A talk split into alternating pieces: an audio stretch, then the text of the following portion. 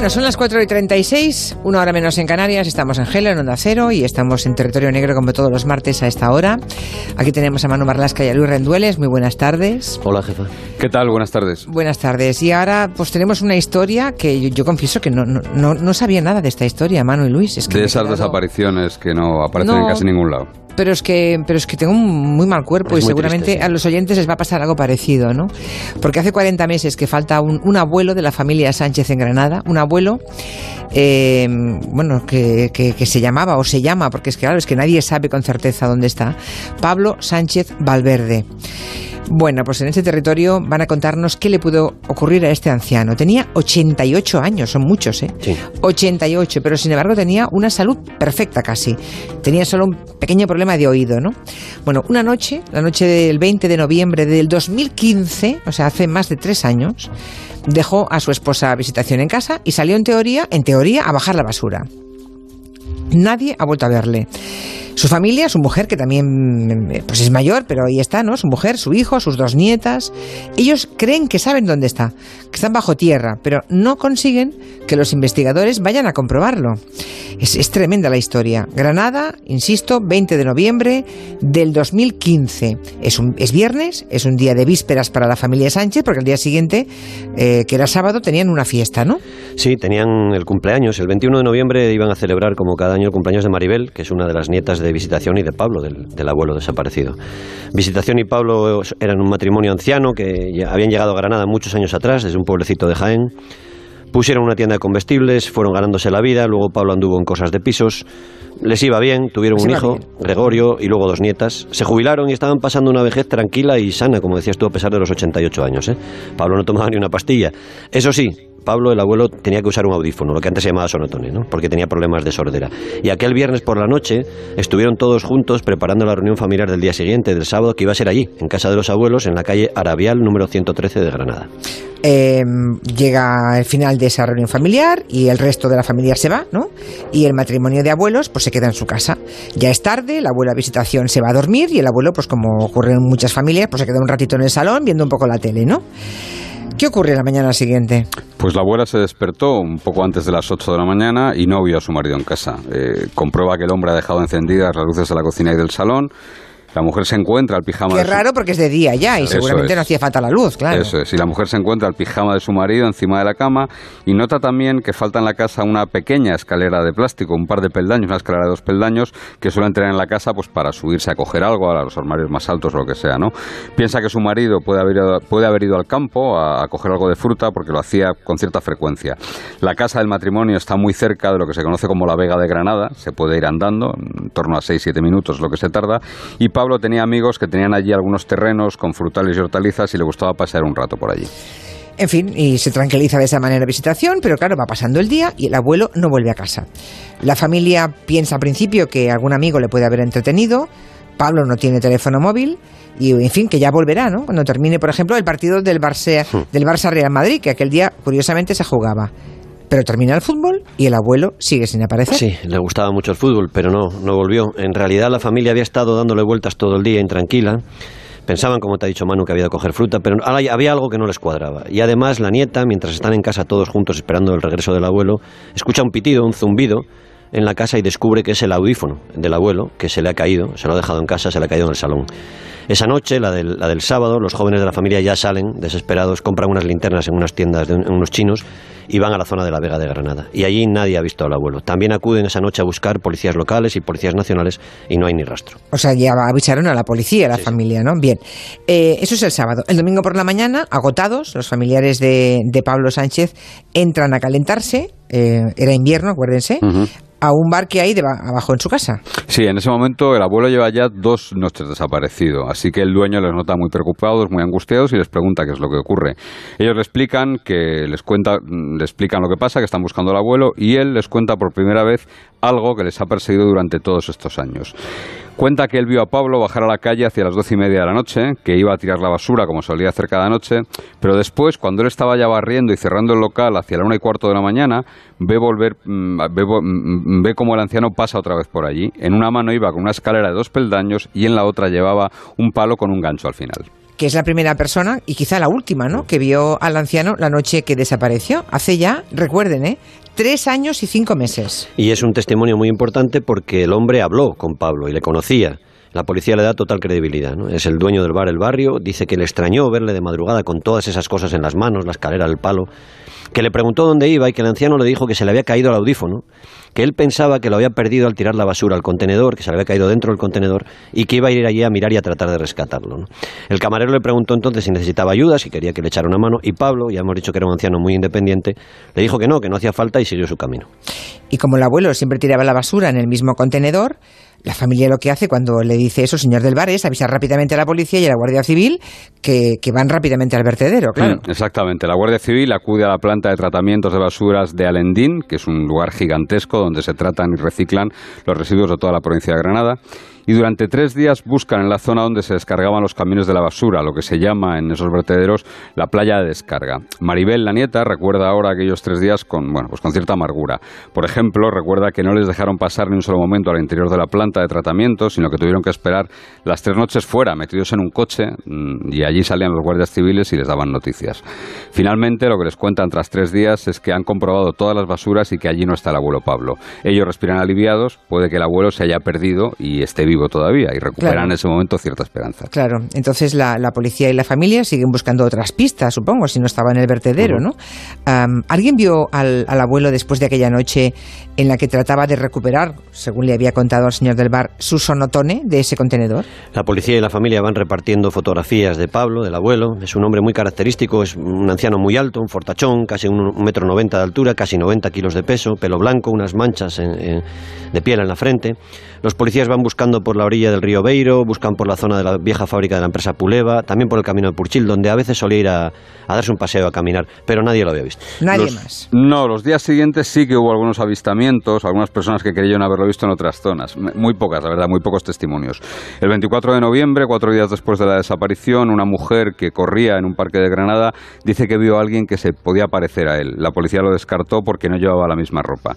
Unos días después, una voluntaria de la Cruz Roja dice que el anciano estuvo allí, en la sede de la ONG, del Paseo del Violón. Los policías acudieron hasta allí, pidieron las imágenes de las cámaras de seguridad y comprobaron que el hombre, pese a que tenía cierto parecido, no era Pablo. No era el desaparecido. Mm. Bueno, y, por suerte la policía consigue recuperar las grabaciones de las cámaras de seguridad que hay en el portal donde vivían los abuelos, ¿no? En la calle Arabial 113 de Granada. Eso es, hay dos cámaras de vigilancia instaladas en ese portal y el 28 de noviembre la policía las, las consigue recuperar. Y están las imágenes y está el abuelo. Las imágenes muestran al anciano saliendo del ascensor, lleva dos bolsas de basura en las manos, una de color blanco y otra verde. Se le ve salir del portal hacia la calle y pocos minutos después se le ve volver, volver a entrar al portal ya sin las bolsas. O sea, ha tirado la basura y ha vuelto ya. Eso es. Cuatro minutos después de esa en esa grabación, el anciano aparece de nuevo en el portal y lleva una pequeña escalera de dos peldaños y ese palo de metro ochenta con un gancho en la otra mano del que hablaba el dueño del bar. Ya no se le vuelve a ver entrar más. Las grabaciones tienen un desfase de unas siete horas, de manera que todo esto ocurrió más o menos a la una menos 18 minutos de la noche del 20 al 21 de noviembre. O sea que coincide completamente con el testimonio del dueño del bar, ¿no? Que mm, dijo que lo había visto a la una de la madrugada.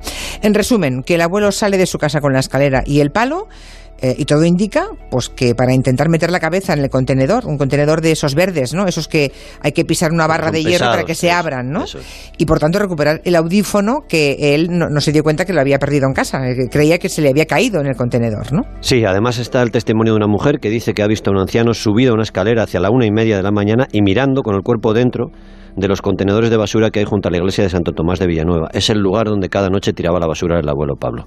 Allí hay un contenedor de esos que tú dices, pesados, grandes, verde de basura, y también al lado hay otro de recogida de cartones. La policía comprueba ese segundo contenedor de los cartones por si el abuelo se hubiera equivocado al mirar o se hubiera podido caer en él. Es de la empresa de recogida que se llama Recisur. Varios bomberos y varios agentes de policía con perros adiestrados acuden a la planta de tratamiento del cartón buscan cualquier rastro del desaparecido, pero no hay ningún resultado y allí tampoco está. Es que es tremendo. Y eso lleva de nuevo a la familia y a la policía a, otra vez a la pista de, la planta de tratamiento de basuras, otra vez, ¿no? Eso es, y ya empiezan a, hacer un trabajo meramente policial. Empiezan a tomar declaraciones y toman declaración al jefe de la planta, una planta que se llama Ecocentral, que está en Arendín y su propietario, la propietaria es la Diputación de Granada. El hombre explica cómo funciona esa enorme instalación, que es capaz de tratar allí hasta 450.000 toneladas de basura anualmente una barbaridad. Hasta allí llegan cada madrugada camiones de basura de toda la provincia de Granada, esos camiones los pesan al entrar y los camiones pasan luego a la playa de descarga, que es una esplanada donde hay unos fosos para recibir la basura y tratarla. Allí se echa la basura según sean residuos sólidos urbanos o de otro tipo. Unas máquinas que se llaman pulpos transportan la basura a cada alimentador, unas cintas metálicas, y allí hay trabajadores que retiran la chatarra, que retiran vidrios, otros empleados se dedican a retirar el cartón, los colchones, incluso algunos restos de animales grandes muertos que la gente tira a los contenedores. Lo que sirve para reciclar pasa a una zona y el resto, lo que llaman voluminosos, se envía al vertedero que está muy cerca de allí y eso se entierra y se mezcla con tierra. El jefe de esa planta de reciclaje explica a la policía que es imposible que un cuerpo humano pasara desapercibido si hubiera llegado ahí aquella noche los camiones que recogen la basura en, esa zona de Granada explica que son del tipo compactador, es decir, lo que él cuenta es que el anciano podría haber caído y se habría roto muchos huesos en esa caída, pero no lo habrían triturado. El cuerpo, así viene la declaración policial, habría conservado el volumen y hubiese sido detectado fácilmente por el personal que trabaja procesando la basura para reciclar. Ya, pero bueno, hemos visto ya que ese jefe de la planta de reciclaje de basuras de toda la provincia de Granada, pues niega tajantemente que el abuelo pudiera haber estado allí, ¿no? Que dicen que lo hubieran visto. Sí, y la policía sigue, sigue investigando y sigue tomando declaraciones y lo hace también a los conductores de los camiones de la basura que recogieron los contenedores en el lugar donde estuvo el abuelo Pablo aquellas noches.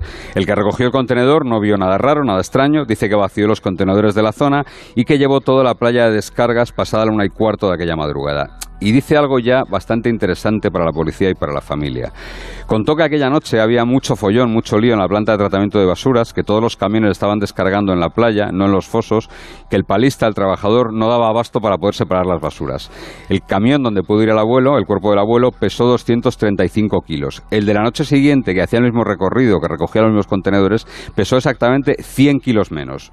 Es cierto que era de sábado al domingo, lo que podría explicar esa diferencia, pero muy pronto la policía descubre otro dato extraño, otro dato anómalo de la noche en la que el abuelo pudo caerse a la basura. ¿Y qué ocurrió aquella noche entonces? Una de las máquinas hidráulicas que recoge la basura y, la mete en los fosos para, separar, lo que llaman pulpo, no funcionaba aquella noche. Primero se contó que no funcionó el 30 de octubre, pero luego los conductores explicaron a la policía que seguía sin funcionar 20 noches después, la noche del 20 de noviembre, la noche de la desaparición del abuelo. Eso implica que todas aquellas noches las basuras se iban dejando en la esplanada, la playa de descargas que te decía Manu, con el consiguiente follón y acumulación de trabajo para el palista, el único palista, que tiene que apilarlas a toda velocidad para que continúe, para que no pare el proceso de reciclaje, que es por cierto el que están obligados a hacer legalmente y por el que ganan dinero. El camión del contenedor donde pudo caer el, anciano debía descargarse en el foso 3, pero ese foso esa noche no funcionaba, estaba apagado, de forma que ese camión se descargó en la playa o en la esplanada inundada de basuras. O sea, no hubo, no hubo, no hubo lugar previo, sino que fue directamente a la esplanada. Eso es. El hijo del desaparecido recibió entonces informaciones confidenciales de algunos trabajadores de esa planta de tratamiento. Dos personas le contaron que una vez hubo un incendio en la planta y que para evitar problemas los residuos se llevaban sin tratar, de forma ilegal al vertedero. Otro le dijo que esa práctica se había hecho más veces cuando hay tanta basura que los trabajadores no dan abasto. Es decir, en lugar de clasificar, sale directamente para el vertedero. Pero los dos le dicen que no pueden contar eso a la policía porque perderían el trabajo en ese momento. Madre mía. Un empleado más asegura que ha visto de noche unos camiones tipo dumper, que le sorprendió verlos allí, porque son camiones que sirven para llevar tierra a mezclar con las basuras del vertedero y eso ese trabajo no se hace por la noche, sino que se hace durante el día. O sea, es posible que aquella noche en la que el pobre abuelo Pablo se cae, ¿eh? Todo indica que fue así dentro del contenedor de basura cuando intentaba recuperar con su gancho el sonotone. Aquella noche la planta de tratamiento de basuras de toda Granada, por lo visto, estaba colapsada y llevaron directamente la basura al vertedero. Una parte, es la hipótesis que maneja la familia y que la policía está investigando, jefa. Los dueños de la planta han declarado que eso es imposible que esas prácticas no se hacen, evidentemente son ya, Hombre, claro, tú verás, ¿qué van a decir? Y además han dicho que no, tienen, no tendría sentido. Dicen, ¿para qué íbamos a tirar la basura al vertedero sin tratarla si nosotros cobramos justo por lo contrario? Lo cierto es que otro trabajador anónimo acude a ver al hijo del desaparecido. El 6 de marzo del año 2016 van juntos a la zona del vertedero y el hombre, que funciona que conoce perfectamente cómo funciona esa planta de residuos urbanos, le dice dónde se dejó la basura que no se procesó las noches del 20 al 22 de noviembre del año 2015. Le enseña la zona concreta y le explica que los restos de su padre, si se llevaron allí, estarían a unos 30 o 40 metros de profundidad. ¡Qué barbaridad! Toman fotografías y el hombre le marca con un bolígrafo la zona concreta sobre esa foto. El hijo del desaparecido le lleva todo esto a la Policía Nacional y la Policía Nacional se lo entrega al juez instructor. Claro, es que fíjense, ¿eh? son de manera anónima, sin contar quiénes son, trabajadores de esa planta la, que contactan con la familia, ¿no? Y supongo que automáticamente los policías otra vez van a ver al jefe de la planta de las basuras, ¿no? De tratamiento de las basuras. El encargado les insiste en que había una máquina estropeada, efectivamente, que la basura fue depositada en la explanada, pero que luego fue revisada correctamente y que allí no estaba el abuelo que los residuos que deben ir al vertedero se extienden luego con una bulldozer y una compactadora y sobre ellos se echa la tierra que llevan esos camiones Dumper que te decía Manuel. La policía le pregunta si por algún error se podía haber llevado al, anciano al vertedero, si se podría saber hoy dónde estaba.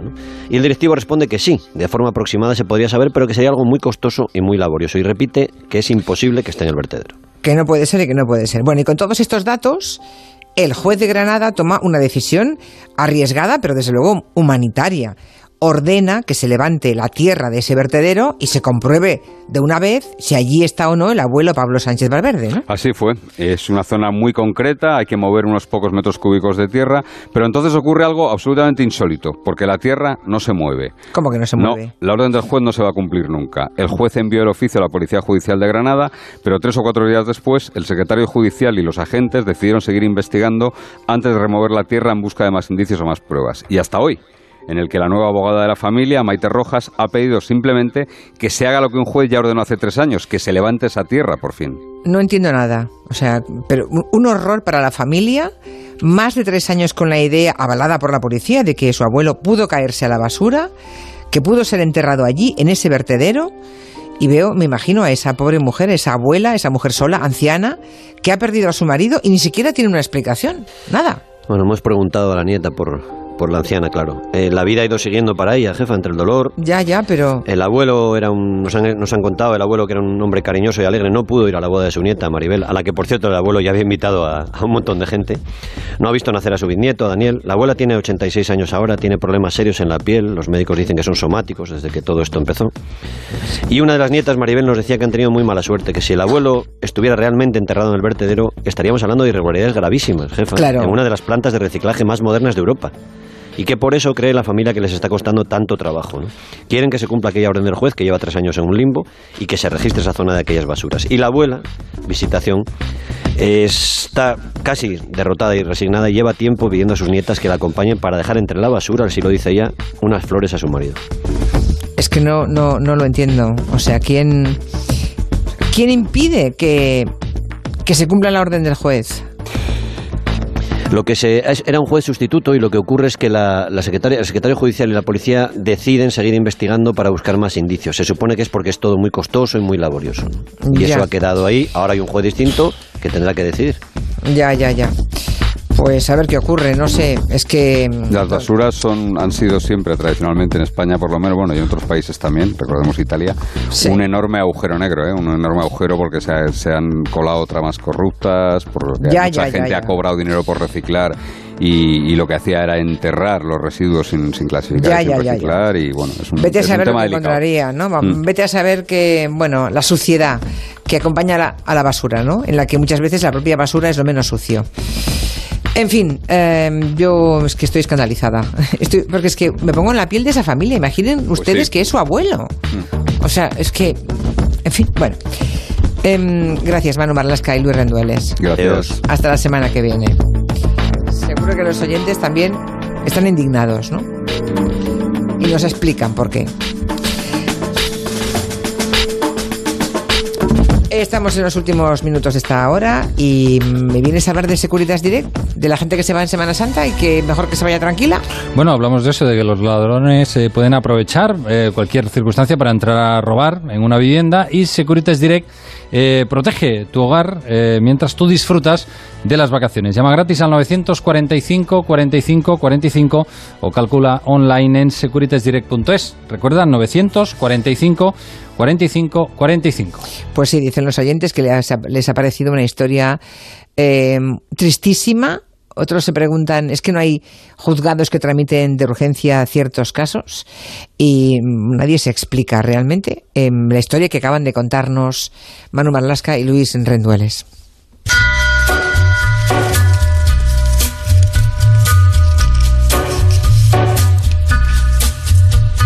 En Onda Cero, Julia en la Onda, con Julia Otero. On a gathering storm comes a tall, handsome man in a dusty black coat with a red right hand.